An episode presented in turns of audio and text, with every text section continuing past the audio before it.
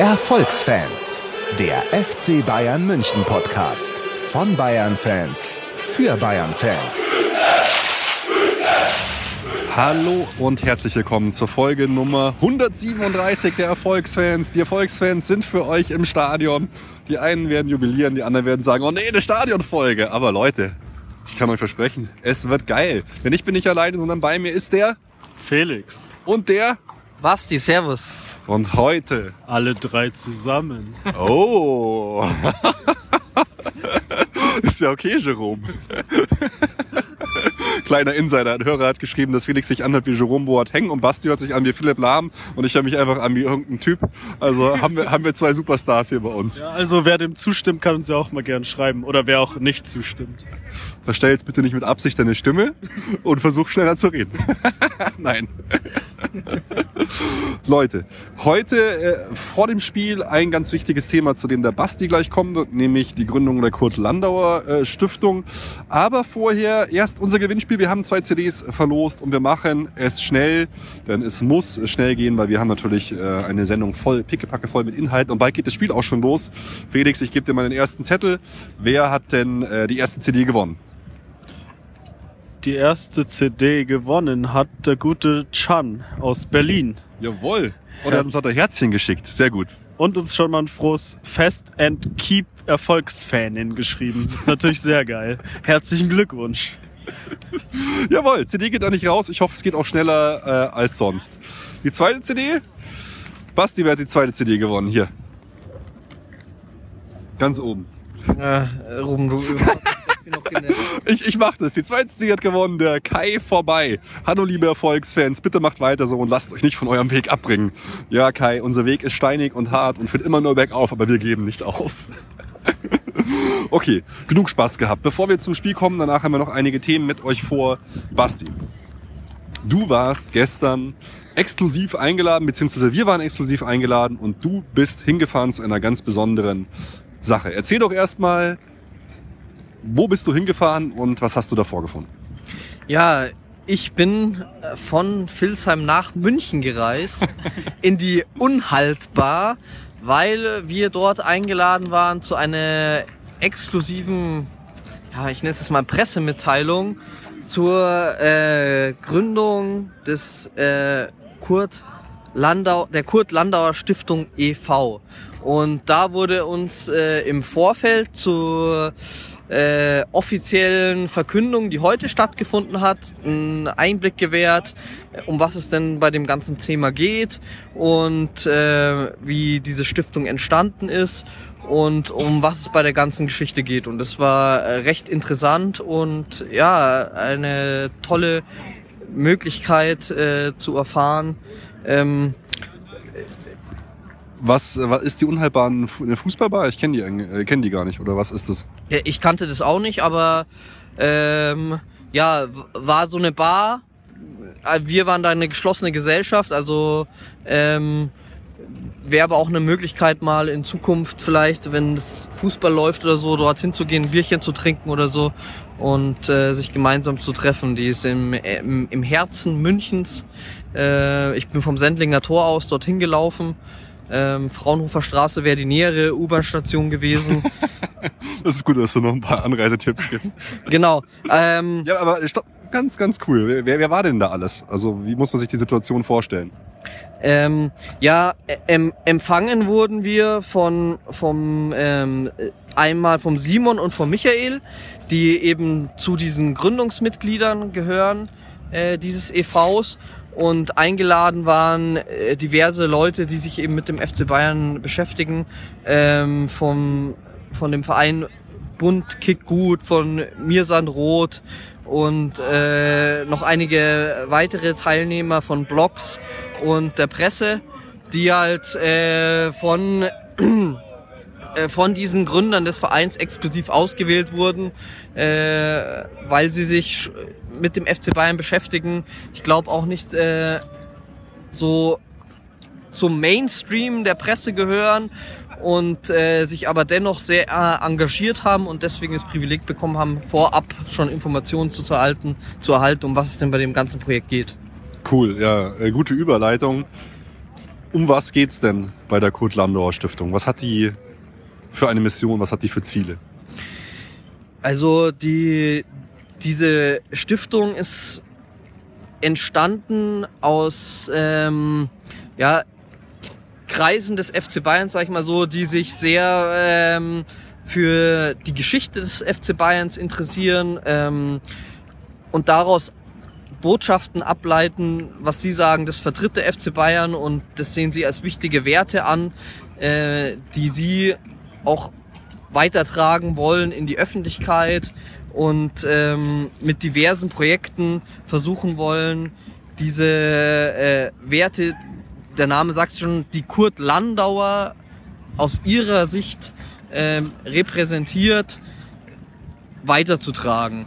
Und ähm, entstanden ist das Ganze dadurch, dass sie ähm, 2003 einen Artikel in der Zeit, ähm, das war ein Interview mit Uri Siegel, dem Neffen von Kurt Landauer, gelesen haben und dadurch auf diese ganze Thematik Kurt Landauer aufmerksam geworden sind überhaupt. Ich meine, die ähm, interessierten FC Bayern-Fans werden es mitbekommen haben. In den letzten Jahren ist ja, sind ja einige Aktionen dazu gewesen. Die Südkurve hat äh, Choreos gemacht, äh, bei denen das zentrale Thema Kurt Landauer war und die, die Geschichte des FC Bayerns. Dieser Kurt Landauer-Film wurde veröffentlicht.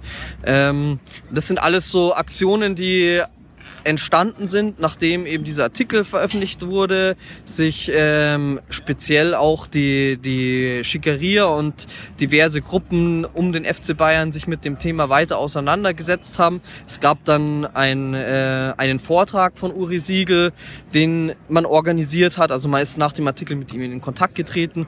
Uri Siegel hat die Turniere, die die Schickeria organisiert, dieses Kick It äh, Like Kurt, mhm. besucht. Dadurch hat sich das immer mehr vernetzt. Diverse Personen, die in, in diesen Kreisen immer verkehrt sind, haben sich regelmäßig getroffen, auch schon vorher, unabhängig zu diesem Kurt Landauer. Und irgendwann hat man eben gesagt, um dem Ganzen noch ein Gesicht zu geben, ähm, gründet man diesen Verein. Und viele Leute werden es ja auch mitbekommen haben, die, die Schickeria hat ja diesen Julius Hirschpreis damals gewonnen. Mhm. Und da gab es auch ein Preisgeld und das war dann sozusagen noch der zündende Funke neben der ganzen Vorgeschichte, okay. äh, warum man gesagt hat, okay, jetzt geben wir dem ganzen Gesicht und äh, versuchen diese Stiftung zu gründen. Was sind so jetzt die konkreten Ideen und Projekte, die die Stiftung hat? Ähm, also Kurt Landauer an sich steht ja so ein bisschen für die vergessene Geschichte des FC Bayerns. Also das ist ein so ein Leitthema, dass man sagt, Personen, die schon früher eine wichtige Rolle im Verein gespielt haben, die einen großen Beitrag dazu geleistet haben, dass der FC Bayern heute das ist, was er ist. Die sollen wieder ähm, aufleben, die soll man wieder aufleben lassen. Mhm. Dann ist es ja so, äh, Kurt Landauer als Jude hat ja eine besondere Geschichte ähm, hinsichtlich des Zweiten Weltkriegs und der NS-Zeit. Seine, er hat ja seine ganzen Familienmitglieder verloren, musste aus Deutschland ausreisen und trotz aller dieser Schikanen ist er ja wieder zurückgekommen und hat sich wieder für den FC Bayern engagiert. Ähm, und da sehen Sie auch einen besonderen Bildungsauftrag mit jugendlichen Aktionen durchzuführen, die das nicht vergessen lassen, was in Deutschland passiert mhm. ist. Und sozusagen als hohes Ziel, dass sowas nie wieder passiert, indem man daran erinnert und zeigt, ähm, wie ist es dazu gekommen und wie kann man sowas vielleicht auch verhindern. Und das Ganze äh, in einem Rahmen, dass man verschiedene Aktionen macht, die die ähm, die auch jetzt schon stattgefunden haben, unabhängig von dieser Stiftung und mhm. weitergeführt werden sollen. Also zum Beispiel, ähm, dass man das äh, KZ in Dachau, die Gedenkstätte besucht oder nach Auschwitz fährt und aber auch weiterführende Projekte. Es gibt ja auch eigentlich schon ganz konkrete Sachen, oder du hast mir erzählt von einer Statue, die in, in Planung ist. Äh, kannst du uns da noch mehr darüber erzählen?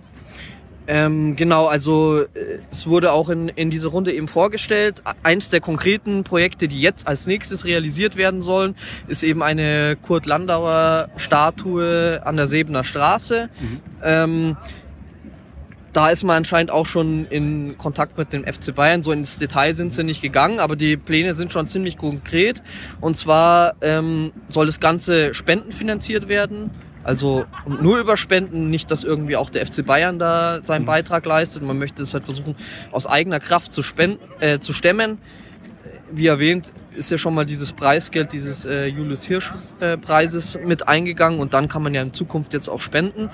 Ähm, und dann soll eben dem äh, Kurt Landauer, dem Namensgeber der Stiftung, dort ein Denkmal gesetzt werden. Und das wäre so die erste Aktion, die da passieren soll, neben vielen, die dann danach auch folgen sollen. Wer steckt denn hinter der Stiftung? Sind es jetzt nur Ultras oder wer ist es? Ähm, Im Detail wurden da keine Namen genannt, äh, bis auf den Michael und den Simon, die eben diese Vorstellung dort äh, gemacht haben, wurde da nicht konkret drauf eingegangen. Es wurde nur gesagt, gegründet wurde der Verein eigentlich von sieben Mitgliedern, die dann äh, wohl auch geführt werden in den offiziellen Dokumenten. Und ähm, die stammen schon hauptsächlich, sag ich mal, aus der Südkurve, so wie ich das verstanden habe. Also aus Okay. so einem harten Kern von, ja, du hast ja schon Ultras angesprochen. Er hat zwar gemeint, das sind nicht unbedingt junge Ultras, sondern schon auch Leute, die halt länger dabei sind und nicht mehr komplett das äh, alles leben, für was vielleicht jetzt die Ultras im Moment stehen. Ähm, insgesamt sollen aber alle Tribünen vertreten werden. Also das wurde auch explizit öfter genannt. Also sie haben nicht gesagt, das ist jetzt irgendwie ein Ding aus der Südkurve und nur die Schickeria oder so, sondern das sollen schon alle Bayern-Fans repräsentiert werden. Neben diesen sieben Leuten, die eben äh, hauptsächlich doch aus der Südkurve stehen, haben sie dann noch gesagt, der weitere Kreis sind dann zwölf Leute, die dann nicht alle Mitglieder sind, aber doch halt äh, wohl wichtige Aufgaben übernommen haben, auch schon vorher und äh, im Rahmen dieser Gründung. Und daraus entsteht, gibt sich dann ein ganzes Netzwerk von Leuten, die man halt kennt und die dann, wenn Aktionen sind, auch mobilisiert werden können und ihren Beitrag leisten. Und inwieweit ist da der FC Bayern mit involviert in dieser ganzen Konstellation? Also es ist wohl so, dass es da schon äh, Kontakte gibt. Speziell ist dann auch drauf eingegangen auf die ähm, eingegangen worden auf die Erle Erlebniswelt und die Leute, die sich auch dort mit der Geschichte befassen. Und dann wurde äh, auch erzählt, dass eben zum Beispiel bei der äh, Veröffentlichung, die heute stattgefunden hat, der Vorstand des FC Bayerns dort war, also Karl-Heinz Rummenigge und Uli Hoeneß. Also es gibt da wohl Kontakte und eine Zusammenarbeit. Es ist aber schon so, hatte ich zumindest den Eindruck, dass man Wert darauf legt, dass man auch ohne den FC Bayern und finanzielle Spritzen das halt selber auf die Beine gestellt hat und da Wege gehen will. Explizit aber in Kooperation. Also ist nicht sowas, man will sich nicht abgrenzen, auch von, von anderen Vereinen, die es da schon gibt, sondern halt mit denen zusammenarbeiten und damit eben ähm, Projekte starten und schauen, dass man was voranbringt ähm, im Sinne dieser Ziele, die ich ja schon genannt habe. Okay, und wenn ich jetzt ähm, unterstützen will und mehr erfahren will, wo finde ich weitere Informationen? Was kann ich tun? Kann ich mitwirken? Kann ich nur Geld geben? Was sind so die Möglichkeiten für mich? Also zum einen ähm, kann man halt über die Homepage ähm, Kontakt aufnehmen. Dort sind auch die Daten hinterlegt, ähm, wie man spenden kann, was ja jetzt die einfachste Möglichkeit wäre, um einen Beitrag zu leisten. Sie haben aber auch gesagt zum Beispiel, dass es ähm, dass man gerne mit Projektvorschlägen zum Beispiel an sie herantreten kann. Also nicht nur jetzt, dass man irgendwie finanziell das Ganze unterstützt, sondern wenn man auch Ideen hat, dass man damit äh, seinen Beitrag leistet.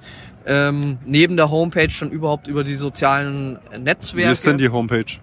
Ähm, We- weißt du das kurz? ich, ich habe Wir werden das natürlich die, alles die, verlinken, aber ich glaube, Genau, die- Adresse landauer-stiftung.de war es, glaube ich. Ja. Ähm, genau, und ja, über Google wird man das Ganze finden. Und ähm, sie haben auch gemeint, man kann auch so äh, in Kontakt mit ihnen treten, eben über die Schickeria oder andere Vereine, die es halt so gibt, wo, wo sie ja tätig sind oder bekannt sind, sag ich mal, und wo dann Verknüpfungen äh, zustande kommen können. Und jetzt, äh, danke für die Erzählung. Wie ist denn dein ganz persönlicher Eindruck von der Sache? Also, hat dich das mitgerissen? Wie findest du das? Wie ordnest du das ein? Findest du es gut? Oder Ja, das war auf jeden Fall sehr interessant. Ich fand's auch ähm, schon irgendwie hat man sich als ähm, was besor also ja äh, geehrt gefühlt, dass man da überhaupt teilnehmen durfte an dieser Veranstaltung, so einen, eine exklusive Runde.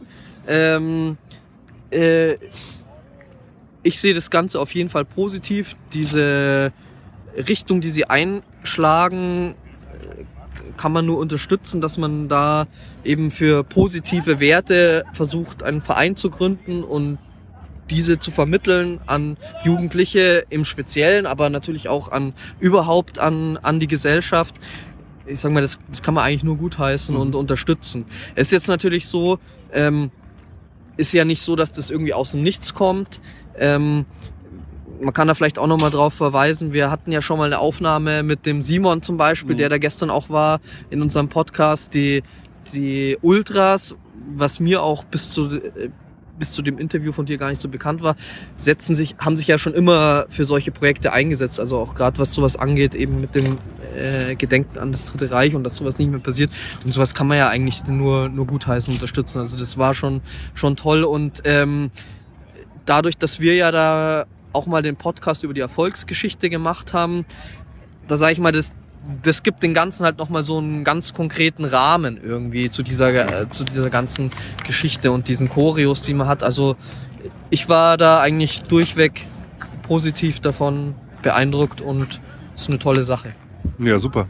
Vielen Dank, Basti, für deine Eindrücke. Dann werden wir das natürlich auch supporten, ähm, alles verlinken und ja, vielen Dank für die Einladung und es freut uns natürlich, dass es viele weitere Leute gibt, die auch die Geschichte des FC Bayern so hochleben lassen wollen. Felix, du sitzt schon auf, auf glühenden Kohlen. Wir müssen jetzt gleich rein. Es ist schon 25 nach. Wir halten uns natürlich äh, an, an unsere Hörer, wenn die uns sagen, wir sollen nicht so viel über Spiel reden. Aber wie sieht's aus? Sollen wir uns auf den Weg reinmachen oder ein Tipp muss schon sein von jedem von uns, oder? Oder hast du irgendwelche Breaking News zur Aufstellung? Nee, große Überraschung gibt's jetzt nicht. Süle spielt in der Innenverteidigung für Hummels. Ansonsten, ja. Krass, ist Hummels verletzt, gegen seinen Ex-Verein nicht spielen zu lassen. Psychologisch hätte ich eigentlich gedacht, er greift ins Trickkistchen. Ja, könnte schon sein, weil er ist nicht im Kader, sondern Felix Götze ist im Kader. Ah, krass, okay. Ähm, gut, schauen wir mal. Ansonsten spielt vorne außen Ribéry und Müller. Ah, Komar also auch auf der Bank. Schade, okay. Na gut. Ja, schauen wir mal. Dann, äh, Jungs, aber äh, äh, tippen müssen wir schon. Also so viel Zeit muss sein. Felix, du warst so lange so ruhig, weil der Basti im Mund sich fusselig geredet hat. Was glaubst du, wie geht's noch aus? Äh, ja, gute Frage. Ich bin mal gespannt. Dortmund spielt mit äh, Fünferkette, habe ich gesehen. Ähm, Peter Stöger.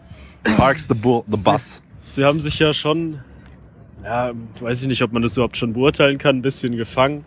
Ähm, also so leicht wie im letzten Spiel werden sie es uns nicht machen. Ich bin schon recht zuversichtlich, dass wir weiterkommen, aber ich denke, dass es knapp wird und tippe mal auf ein 2 zu 1 für uns. Basti? Ja, der BVB ist eigentlich nicht gut drauf, aber ich finde, auch wir dürfen uns nicht blenden lassen von den vermeintlichen Erfolgen. Von den 1-0-Siegen in Serie. Die uns der Jupp gebracht hat. Ähm, und deswegen glaube ich auch, dass es ein knappes Ding wird. Ich denke, es geht ins Elfmeterschießen. Und da werden wir dann 4-2 gewinnen. Dafür haben wir heute Abend keine Zeit. ich wollte es gerade sagen, das wird ein bisschen knapp. Tut mir leid, Jungs, aber es wird so kommen. Ihr wisst, äh, es war im letzten DFB-Pokal auch schon so. Traditionell gesehen würde ich ja jetzt sagen, wir verlieren eigentlich. Letztes Jahr, äh, Dembele hat uns eingeschenkt, obwohl wir so viele Chancen hatten. Davor das legendäre Elfmeterschießen, wir haben es gerade schon mal gesagt, aber ich glaube, irgendwie, irgendwie wird das hier, der BVB reißt hier nicht viel. Ich glaube, wir gewinnen einfach 2-0 und fertig ist die Laube. Tschüss, fertig, Feierabend. Dann hören wir uns nach dem Spiel wieder. Bis bald. Ciao. Servus. Bis dann. Ciao. Servus. So, Jungs. Wir sind im Viertelfinale im DFB-Pokal. Stehen jetzt in der Allianz Arena, letzte Erfolgsfans-Folge im Jahr 2017. Ja, in der ersten Halbzeit sah es irgendwie anders aus als in der zweiten Halbzeit. Wie habt ihr das Spiel gesehen, Jungs? Schauen Felix mal ganz erwartungsvoll an. Ja, klar, weil ich habe ja auch richtig getippt und alles vollkommen richtig vorausgesehen. ja, alles klar. Deswegen, äh, ja, erste Halbzeit vor allem, ja, eigentlich schon erste zehn Minuten bis zum Gegentor hätten wir auch schon, äh, bis zum Tor hätten wir auch schon 5-0 geführen können. Vidal da schon in der dritten Minute Kopfball an die Latte, dann noch so ein paar Chancen und dann irgendwann ist er auch mal reingegangen. Ähm, da war Dortmund ja völligst überfordert. Die haben zwar mit Fünferkette verteidigt, aber haben trotzdem irgendwie keinen einzigen Ball abfangen können oder irgendwie einen Plan gehabt, wie sie verteidigen sollen. Und ja, dann haben wir irgendwann noch das zweite Tor gemacht in der ersten Halbzeit, aber eigentlich ging ja die erste Halbzeit so Chance. Dortmund hatte, glaube ich, eine einzige Chance in der ersten das war eher durch so einen Fehler von uns. Ja, aber ansonsten, wie gesagt, hätten wir auch 5-0 führen können. Ja, das Tor, was dann äh, schlussendlich reinging, war ja äh, geile äh, James-Flanke eigentlich. Dann, ich glaube, Süle an die Latte wieder und dann Boateng ähm, im, im Nachklapp. Dann 1-0 und zweites Tor von Müller, vorher von Lewandowski ganz gut bedient. Ja, und geil gemacht von Müller. Ja. Schön lang gewartet und dann drüber gelupft. Also erste Halbzeit war ja eigentlich Dominanz pur vom FC Bayern. Ja, da hat man vom BVB gar nichts gesehen. Das war schon irgendwie erschreckend. Eigentlich alle Befürchtungen, die man so hatte, äh, was den BVB angeht, haben sich da bewahrheitet. Konnten irgendwie gar keinen Fuß fassen. Und ja, ihr habt es schon gesagt, überraschend, dass man nicht höher ähm, in Führung gegangen ist. Naja, ich insgesamt, wenn man sich das so angeschaut hat, ich habe mich schon wieder ziemlich geärgert. Man muss es einfach nochmal sagen. Also was Lewandowski an Großchancen vergibt, ist einfach, es geht, ich weiß, was soll man dazu noch sagen? Also er hat seine, er hat gewisse Stärken auf jeden Fall. Ich will jetzt auch nicht jetzt zu hoch hängen, aber eins gegen eins auf den Torwart zulaufen, was der an Chancen vergibt, der Mann, Wahnsinn. Also Sandro Wagner, komm, komm bitte her. Hat eine riesen Chance, Stammspieler zu werden. Nee, ja gut, aber Ja. die eine Szene, die du meinst, das war ja schon auch wieder eher Zufall, dass der Ball zu ihm gekommen ist. Ja. Und dann hat er auch äh, nur ganz kurz Zeit gehabt, da irgendwie. Äh, Bürki ist auch schon rausgekommen. Das war jetzt auch nicht so leicht, aber es stimmt schon, dass er insgesamt viele Großchancen auslässt. War nicht so leicht, aber es kam mir dieses Mal auch schon wieder so vor, als hätte er einfach sehr viele Dinger vergeben. Hätte- Sandro Wagner genauso viele Tore gemacht wie, wie er, wenn er bei uns Stamm gespielt hätte, als einzige Spitze bei uns und ständig Bälle serviert kriegt. Dazu möchte ich mich jetzt nicht äußern. Mario Gomez hätte auf jeden Fall einen Hattrick heute gemacht. Naja, also erste Halbzeit äh, fand ich eigentlich von uns ein Topspiel. Hat eigentlich alles gepasst. Man hätte einfach höher führen müssen. Dann irgendwann wird die Fünferkette aufgelöst, Bartra geht raus. In der zweiten Halbzeit ist das Ding auf einmal komplett anders. Ja, aber auch nur, weil wir wieder gechillt haben, die Angriffe nicht zu Ende gespielt haben und nicht aufs dritte Tor gegangen sind. Dann ist Dortmund halt, oder man hat Dortmund spielen lassen. Die sind eigentlich gar nicht mal wirklich besser ins Spiel gekommen, würde ich sagen. Und ja, wie es dann halt so ist, dann fängt man sich irgendwann doch mal ein Gegentor. Und dann geht's zittern los. So wie es ja auch im letzten Jahr war. Aber wie kannst du den Ballbesitz dann so komplett auch hergeben? Das war für mich irgendwie relativ unverständlich. Im Prinzip haben wir in der zweiten Halbzeit nicht wirklich viele Chancen mehr gehabt. Dann. Nee, ja, wie gesagt, man hat Dortmund den Ballbesitz überlassen und sie das Spiel machen lassen. Ich meine, lange Zeit hatten sie auch überhaupt keinen Plan, was sie mit dem Ball überhaupt anfangen sollen. Die standen hinten scheiße und vorne hatten sie keinen Plan, was sie tun sollen. Aber ja, dann haben sich halt doch die Chancen gehäuft und irgendwann geht dann halt doch mal ein Ding rein. Es ist halt auch irgendwie immer extrem traurig zu sehen. Ich weiß nicht, äh, was ihr dazu sagt, aber wie konterschwach wir eigentlich auch sind. Also was James auch, also ich bin ja wirklich großer James-Fan, aber der Mann hat einfach so null Pace, so null Gefühl für solche Situationen. Wieder und wieder kriegst du den Ball, hast die Möglichkeit hinten rauszuspielen. Es kommt einfach gar nichts raus. Das fand ich irgendwie erschreckend. Ja, wobei mir ist es jetzt gar nicht so aufgefallen. In der ersten Halbzeit haben wir es gar nicht gebraucht. In der zweiten Halbzeit, weiß ich nicht, wären auch nicht so die Szenen für mich da gewesen, wo man jetzt direkt hätte den Konter fahren können. Ich fand es äh, irgendwie seltsam. Es hat auch das Tor gezeigt, dass man da so wenig aggressiv auf den Ball gegangen ist. Dortmund konnte da rumspielen. Die haben der, wie man es von uns früher gewohnt war, zwei, dreimal erstmal im Strafraum rumgespielt, haben sich den Ball zurechtgelegt und äh, konnten dann das Tor erzielen. Ich weiß nicht, Vidal ist auch irgendwie einmal so ein bisschen weggerutscht und ist dann auch nicht mehr rund gelaufen. So, Ribéry wurde irgendwann ausgewechselt. Über die Seite, finde ich, war heute, ja, ist auch nicht viel gegangen irgendwie. Alaba und Ribéry, das ist nicht mehr so das Zusammenspiel, wie man es früher gewohnt war. ja, und den Rest habt ihr schon ge gesagt von der Geschichte. Es ist komisch, dass es dann nochmal gefährlich wird. Das ist so nach der ersten Halbzeit. Also wir hätten uns auf jeden Fall nicht beschweren können, finde ich, wenn wir jetzt in der Verlängerung wären, immer noch irgendwie so halb am Zittern gewesen wären. Ja, ganz am Ende war es ja noch zweimal richtig knapp. Haben wir echt Glück gehabt, aber jetzt bin ich froh, dass es vorbei ist. das Jahr 2017. Ja, ist der, ist der Heinkes-Effekt schon so ein bisschen verpufft? Oder Boah. Naja, was ist der Heinkes-Effekt denn? Dass, ja, dass sich wieder alle gut verstehen und äh, irgendwie zusammenhalten. Und naja, dass wir schon, dass wir die Spiele mehr gewinnen, dass wir besseren, besser abgestimmten Fußball spielen, dass es in der Mannschaft wieder mehr stimmt, aber in den letzten Spielen waren es jetzt doch eher naja, quälerende Angelegenheiten so ein bisschen. Naja, aber wir haben alle Spiele gewonnen. Das ist erstmal das Wichtigste. Und ich meine, wir haben ja auch teil oder streckenweise zumindest sau gut gespielt gegen Paris. Heute die erste Halbzeit. Ja. Ähm, ja, finde ich, kann man jetzt nicht sagen. Also, Ich würde auch sagen, dass es eigentlich heute den Heinkes-Effekt schon gut repräsentiert. Wir, ich fand insgesamt, seit er da ist, ist es nicht so, dass wir plötzlich berauschenden Fußball gespielt haben, aber wir haben halt erfolgreichen Fußball gespielt. Wir haben Spiele gewonnen. Es waren ein, zwei Spiele dabei, der Felix hat es genannt, wo vielleicht auch der Fußball besser war als das, was man gewohnt war. Aber es war jetzt nicht so, dass man äh, plötzlich hier wieder ein Feuerwerk immer abgebrannt hat. Man hat halt gewonnen, auch öfters knapp. Und ja, das steht auch jetzt unterm Strich. Wir sind weiter in der nächsten Runde. Das ist ein guter Abschluss für die Saison, wenn man sieht, wie man angefangen hat und äh, ja, was für eine Untergangsstimmung schon war nach dem Paris-Spiel und äh, unter Ancelotti. Ähm, dass jetzt nicht irgendwie alles wieder perfekt ist, ist auch irgendwie klar. es war ja auch nicht zu erwarten, dass man jetzt alles komplett wieder sofort dominiert und jedes Spiel 5-0 gewinnt. Finde ich. Also ich habe es nicht erwartet. Habe ich, jetzt- hab ich jetzt auch nicht. Okay, dann äh, würde ich sagen, DFB-Pokal ist abgehakt in diesem Jahr. Jetzt Viertelfinale, endlich Videobeweis. Wow, endlich Videobeweis, endlich gegen die Top-Mannschaften. Es wird sicher sehr spannend werden. Not. Gegen Paderborn dann nächste Runde. Ja, Wahnsinn, Weltklasse.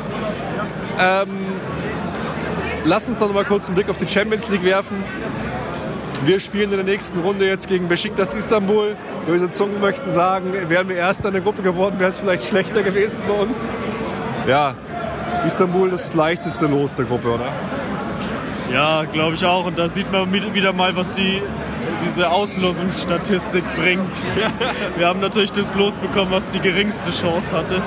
Aber ja, denke ich schon, dass es der leichteste Gegner ist. Äh, Wenn es auch dort auswärts wahrscheinlich nicht so leicht ist, aber im Hinspiel zu Hause kann man eigentlich schon alles klar machen. Und ja, schade, dass es in der Türkei ist und wir nicht hinreisen können und ich glaube viele andere auch nicht hinreisen wollen.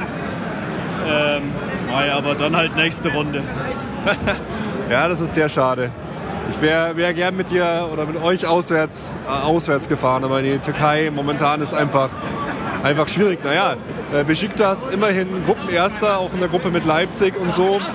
Aber schon für mich auch der leichteste Gegner. Wenn du zu Hause ordentlich vorlegst, sollte da eigentlich nichts anbrennen. Ja, sehe ich auch so. Kann man eigentlich nicht viel hinzufügen. Rom wäre sicherlich jetzt auch nicht so stark gewesen, aber äh, ja, wie ihr gesagt habt, Besiktas der vermeintlich leichteste Gegner auf jeden Fall. Ja, Okay. Wir müssen auf jeden Fall auch noch jetzt auf unseren Neuzugang, der ja, also Kalle sagt, es wird finalisiert noch vor Weihnachten. Sandro Wagner kehrt zum FC Bayern zurück.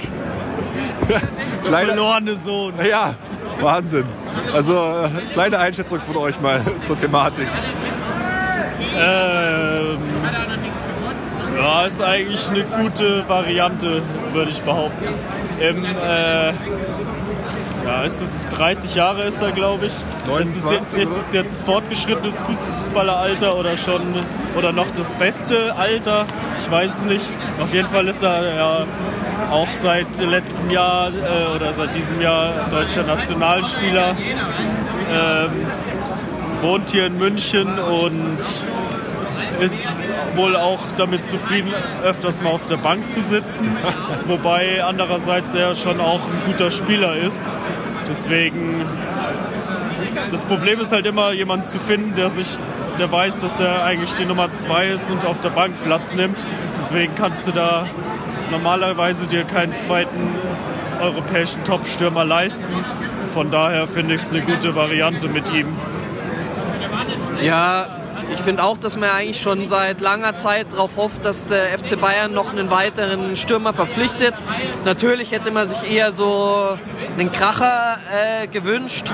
Man hat ja damals schon so spekuliert äh, vor ein, zwei Jahren so mit Griesmann und sowas. Das wäre natürlich äh, eine ganz andere Nummer, aber man muss es jetzt unter dem Gesichtspunkt sehen, dass es ja auch irgendwie mitten unter der Saison ist. Felix hat schon angesprochen, sowieso äh, in unser System schwer, jemanden zu verpflichten, wenn er sich dann hinten anstellen muss. Und von daher finde ich es eigentlich eine super Lösung, so jemanden zu holen jetzt. Und ich hoffe, ja, ja dass es dann nochmal äh, eine Variabilität reinbringt und auch Lewandowski hat es ja sogar selber schon des Öfteren angesprochen, dass er äh, das Pensum, das er hat, auch manchmal ein bisschen hoch findet und sich eine Entlastung wünschen würde. Von daher ist das, denke ich, eine gute Sache. Ja, ich meine, es geisterten auch so Namen wie Torres rum. Griesmann wäre jetzt eine ganz andere Nummer, Nummer als einen Backup-Stürmer zu holen. Es war ja eher sowas, was ähm, äh, äh, Heinkes jetzt auch Ancelotti und Co. vorgeworfen haben, dass in der Kaderplanung nicht so gut gelaufen ist, dass man sich schon vorher gemacht hat.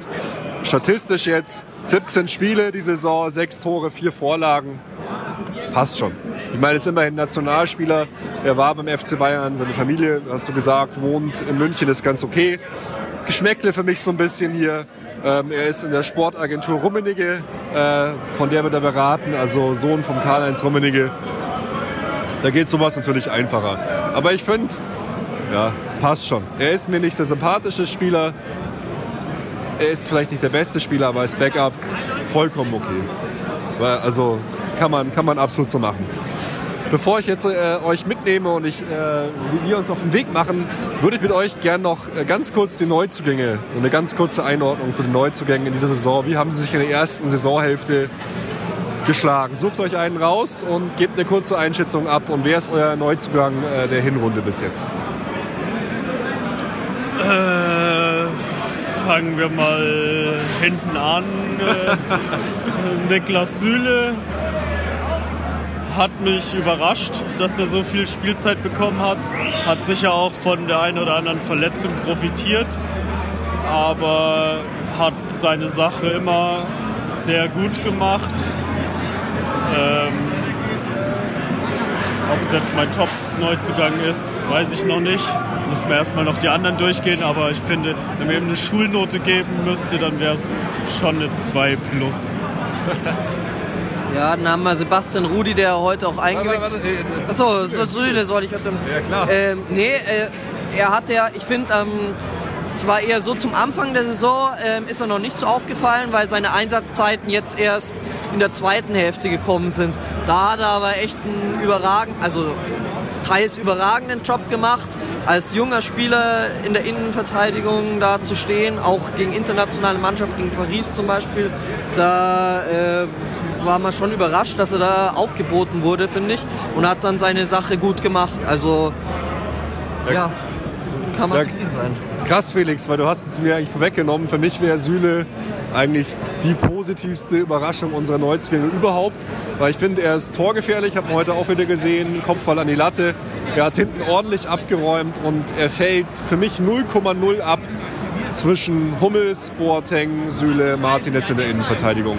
Also er ist... Das Einzige, was noch ein bisschen fehlt, ist so geile Pässe hinten ja. rauszuspielen, ja. so Lupfer oder so hinter die Abwehr. Das machen die anderen beiden schon noch ja. ein bisschen besser, aber ansonsten eigentlich fällt er nicht ab. Ja. Für mich die Nummer eins unserer Neuzugänge. Basti, du hast schon Rudi angesprochen.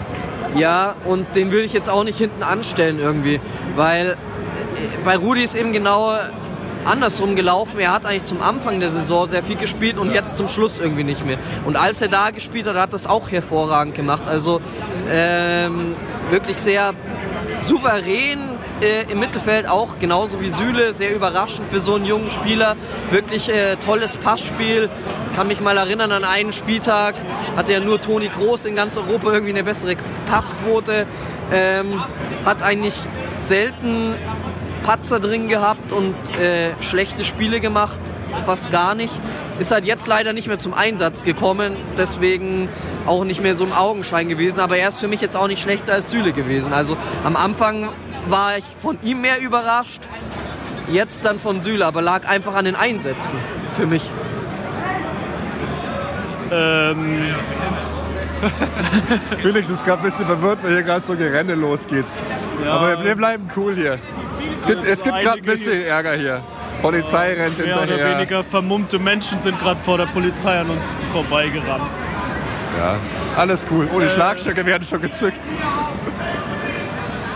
Ja, Ja, alles also gut. wir waren bei Sebastian Rudi. Ja. Ähm, na gut, vor der Saison hat man gedacht, er ist Backup auf allen Positionen als Rechtsverteidiger und im Mittelfeld. Dann hat er Anfang der Saison auch durch Verletzungen von anderen mehr Spielzeit bekommen, als man gedacht hat. Dort hat er auch gut gespielt, ähm, aber es wurde dann äh, im Laufe der Hinrunde eigentlich fand ich eher ist er abgesagt, hat einige haarsträubende Fehlpässe immer wieder gespielt, Querpässe äh, im Mittelfeld, die dann abgefangen wurden und jetzt am Ende ist er kaum noch zum Zug äh, gekommen. Deswegen ja, eine durchwachsene Leistung. Ja, irgendwie so im Ja, es ist, sehr schade. Ich sehe es so ein bisschen wie du, weil am Anfang war ich mega begeistert von ihm, was er so kann, was er gemacht hat. Und dann wurden die Einsätze weniger und wenn er eingesetzt worden ist, hat er unter Druck sehr viele Fehlpässe gemacht. Das Spiel gegen Paris und so weiter. Sehr schade, weil ich bin äh, sehr, sehr großer Fan von ihm. Machen wir weiter im Mittelfeld. Coco Tolisso. Ähm, am Anfang äh, sehr, habe ich ihn sehr kritisch gesehen, weil er ja auch, äh, er, war eine große Unbekannte, ähm, hat aber relativ äh, viel Geld gekostet. Dann waren die Erwartungen natürlich viel höher als jetzt von Süle und Rudi zum Beispiel, die halt auch überraschen konnten, weil man vielleicht nicht so viel erwartet hat. Ähm, Tolisso ist eher unauffällig geblieben und ich finde, es ist auch weiterhin ein bisschen ein Merkmal von ihm. Er ist äh, er fällt lange Zeit nicht auf, ist dann aber überraschenderweise oft in den wichtigen Szenen da gewesen, hat Torgefahr ausgestrahlt. Also hat mir, je länger die Saison ging, immer besser gefallen, muss ich sagen. Ja, sehe ich eigentlich ähnlich. Äh, irgendwie weiß man noch nicht so hundertprozentig, äh, wo, er, wo seine Stärken sind. Er hat, äh, ja, wenn er gespielt hat, immer mal wieder gute Szenen gehabt, aber auch weniger gute. Kann ich jetzt eigentlich auch wenig zu sagen, ist auch sehr durchwachsen. Naja, äh, also was ihn schon auszeichnet, ist schon seine Torgefahr, muss man sagen. Wenn er da war, hat er Tore erzielt, kam, kam oft irgendwie aus den Tiefen des Raums, aber hat er dann auch so Spiele, macht er zwei Tore, gewinnt aber keinen einzigen Zweikampf. Also es ist interessanter, interessanter Spieler, irgendwie wird man äh, sehen, wo die Reise hingeht. Und der vielleicht prominenteste Spieler, Spieler im Bunde, James Rodriguez. Ich, ich frage vielleicht selber diesmal das habe ich euch immer gefragt. Ich mag ihn irgendwie saugern. Ich finde ihn cool. Ich finde ihn cool, dass wir ihn geholt haben, auch wenn es jetzt vielleicht nicht ganz ins Anforderungsprofil gepasst hat und wegen Ancelotti war. Er bringt halt Killerflanken. Heute auch wieder gezeigt. Super Vorbereitung. Aber wenn er halt nicht immer so langsam wäre und so ein Standfußballer. Seine Pace, sein Verhalten regt mich einfach so tierisch auf oft. Ich verstehe es einfach nicht. Da muss er halt ein bisschen trainieren, ein bisschen mehr anziehen. Auch vom Tor könnte er gefährlicher sein. Irgendwie hat man so das Gefühl, Das ist Mesut Özil. er könnte noch so viel mehr. Nein, also. Ich, ich würde sagen, Mesut wäre noch stärker. Aber weiß ich nicht. Ich finde schon, dass die sehr viele Ähnlichkeiten haben. Ähm, ja, ich finde, jetzt gegen Ende der Hinrunde war er auf jeden Fall ein sauwichtiger Mann. Äh, auch wo Thiago verletzt war, war er so der Einzige im Mittelfeld, der da ein bisschen Kreativität ausgestrahlt hat, wenn er es auch eher aus dem Stand gemacht hat. aber und hat da einige Tore vorbereitet. Ich fand ihn ja auch stark, wenn er sich hat zurückfallen lassen und von hinten das Spiel aufgebaut hat. Fand ich ihn fast besser als vorne. Also auf den Außen und so, außer den Flanken, ist es irgendwie unbrauchbar für mich. Hey, der muss schon im Zentrum spielen und dann da die Bälle verteidigen, äh, verteilen. Und ja, jetzt mit Heinkes auf der Zehnerposition klappt es ja auch ganz gut. Also da ist sicher noch Steigerungspotenzial, es muss sich alles noch ein bisschen finden, aber der hat uns schon jetzt äh, im zweiten Teil der Hinrunde ein bisschen den Arsch gerettet. Ich finde, Rames hatte von allen den holprigsten Start. Also ja. er war ganz am Anfang irgendwie gar nicht in der Mannschaft. Bei den ersten zwei Spielen habe ich mich so schon gefragt, hä, wo sind denn seine Stärken überhaupt? Wo passt er bei uns in die Mannschaft rein? Ist aber auch immer besser gewesen. Ihr habt es eigentlich schon alles gut zusammengefasst. Es ist halt seine Stärken sind irgendwie die Pässe, da spielt er manchmal wirklich geniale Dinger. Es muss halt irgendwie noch mehr kommen. Und ja, auch sehe ich auch so aus dem Zentrum raus und Spieleröffnung und äh, Chancen kreieren sozusagen, kreative Momente.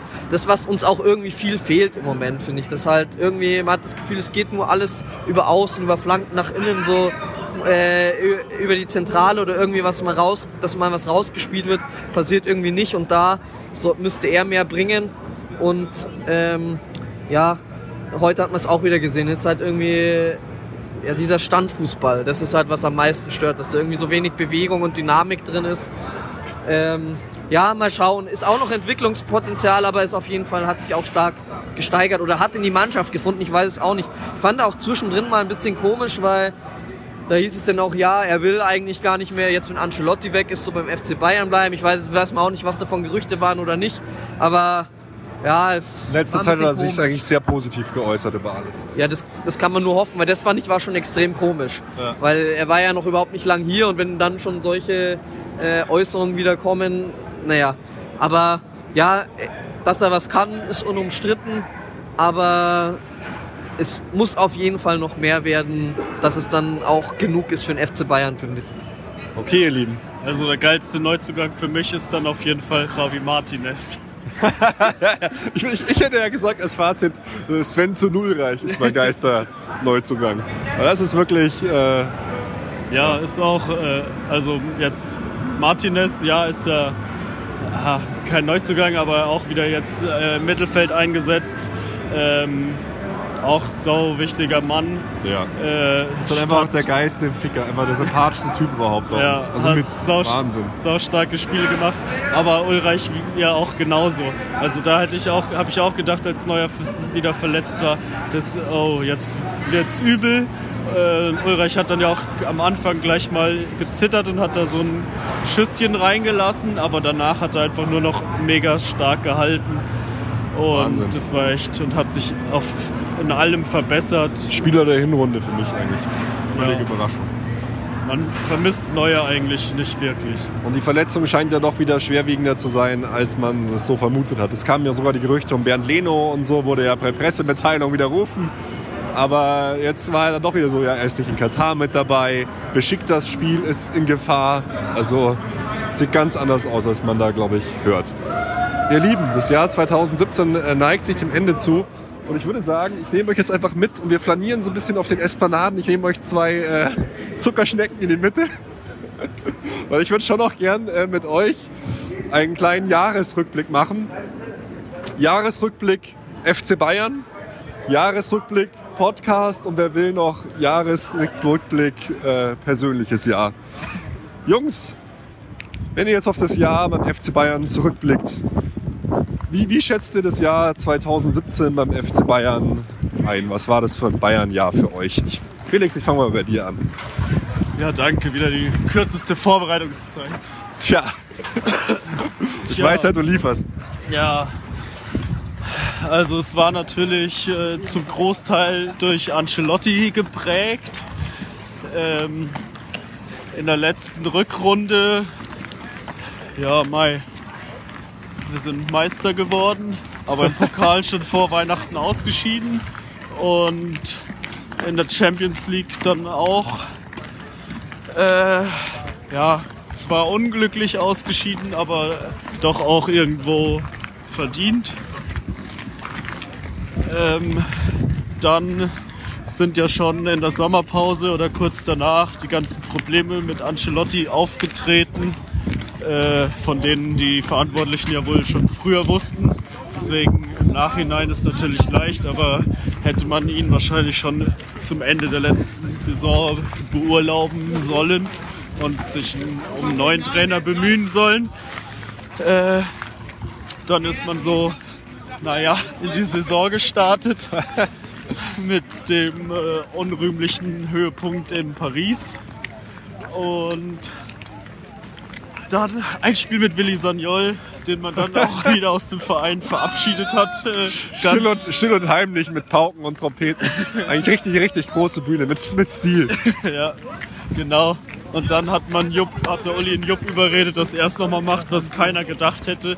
Aber ehrlich gesagt schon die beste Lösung ist jetzt für die restliche Saison. Von daher, Mai, kann man sagen, ver verlorenes Jahr eigentlich schon. Äh, Jupp muss die Truppe oder macht er jetzt schon wieder zusammenbringen und dann finden wir hoffentlich für die neue Saison einen vernünftigen Trainer und Jupp kann einen intakten Kader übergeben. Ja, ich meine, einer der Trainerkandidaten bricht ja jetzt schon weg. Nagelsmann scheint jetzt zum BVB zu gehen, was ich jetzt persönlich gar nicht so schlecht finde. Soll er gut da lernen und so, ist alles okay. Aber wird spannend. Brazzo hast du ganz äh, ah, ja, außen vor gelassen. Ja, stimmt. Naja. Der ist mir jetzt so spontan nicht auch noch eingefallen, aber das dazu, schon ganz gut. dazu haben wir ja eigentlich äh, schon genug gesagt. Basti, wie, wie, wie war es bei dir? Wie hast du den FC Bayern im Jahr 2017 erlebt? Ja, es war ein, ein sehr holpriges Jahr. Ähm, der absteigende Trend hat sich fortgeführt. Der Umbruch, der lang ersehnte, hat nicht stattgefunden. Der Höhepunkt war ja das Desaster mit Ancelotti. Viele Dinge sind beim FC Bayern so abgelaufen, wie man es sich nicht gewünscht hat. So, ähm, ja, zum, man entscheidet um 4 Uhr in der Früh dann diesen Trainer zu entlassen, so als Notbremse, wo man schon viel früher hätte erkennen müssen, dass es irgendwie nicht so läuft. Das war ja nur der Höhepunkt. Wie gesagt, auch schon die Saison davor hat man erkannt, dass irgendwie nichts Neues passiert. Ähm, der Kader ist nicht entsprechend umgeformt worden. Machtkämpfe zwischen Uli und Kalle überhaupt so diese, diese Rückkehr vom Uli hat immer mehr durchgeschlagen. In vielen Entscheidungen hatte man den Eindruck, dass äh, Dinge komisch entschieden wurden. Ihr habt es ja schon angesprochen. Brazzo, Sagnol, äh, hier unser Ärztestab wurde auch wieder reanimiert. Ähm, die Uhren wurden so ein bisschen wieder zurückgedreht, wo man sich eigentlich mehr sehnt, dass Schritte in die Zukunft gegangen werden.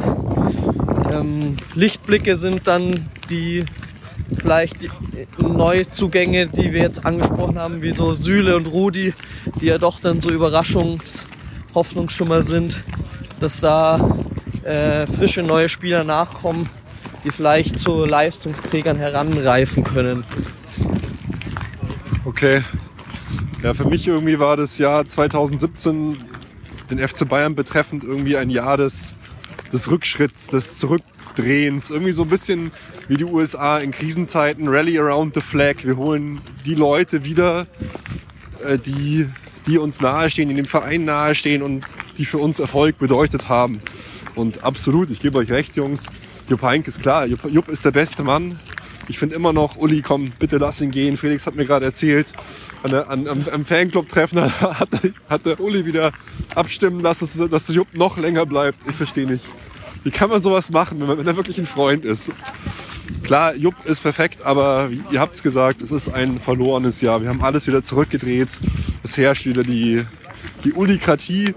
Wir gehen momentan für mich als Verein nicht nach vorne, sondern wir, wir, wir gehen zurück. Und das finde ich, finde ich schade und das, halt, das halte ich für problematisch, weil links und rechts werden wir momentan von anderen Vereinen für mich gefühlt überholt.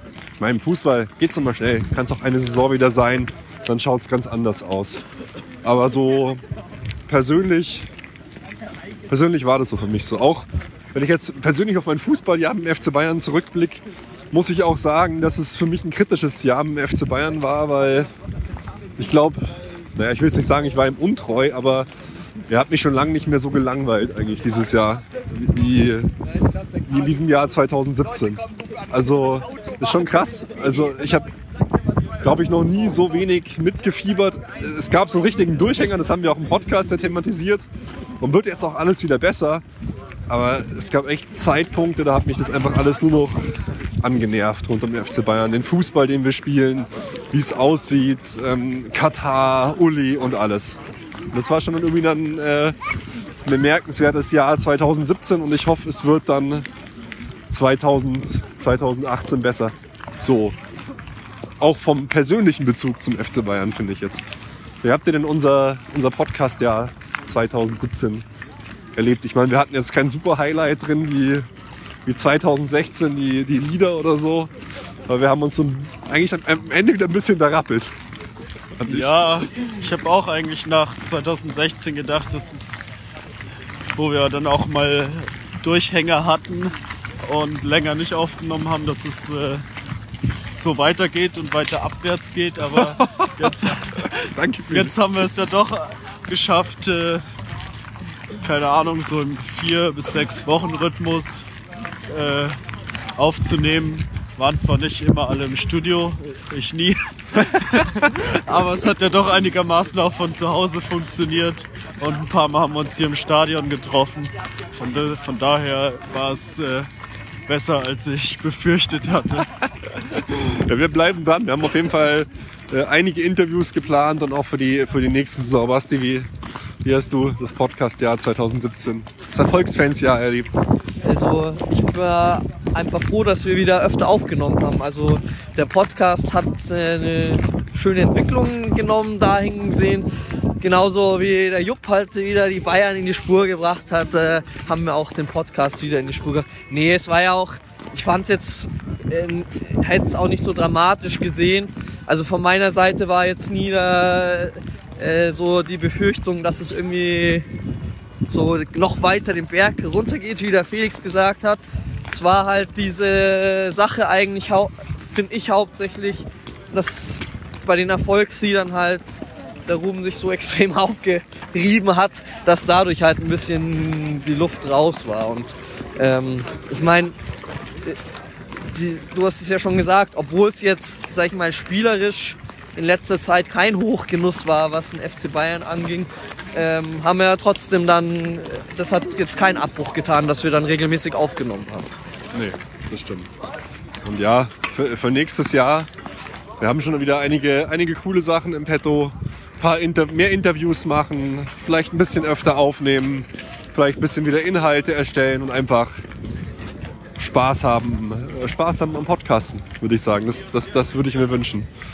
Ja, und ansonsten 2017 äh, fand ich einfach ein extrem stressiges Jahr. Das hat man vielleicht auch gemerkt an der Aufnahmefrequenz und, und an, der, an der Stimmung insgesamt. Es tut mir auch leid, es haben viele gesagt, dass ich immer nur am, am Nölen war und am, am Rummeckern und so. Aber ja, wir sind halt, wir sind halt äh, Fans die halt stark subjektiv. Wir sind, wir sind halt Erfolgsfans und genau. es war halt kein Erfolg da. Da muss man halt auch nur rummeckern die halt, die halt stark, stark subjektiv äh, auch die, die, die Lage bewerten und nicht immer alles 100% objektiv sehen. Aber das ist ja auch nicht, finde ich, auch nicht unsere Aufgabe. Das können dann, das können dann andere machen.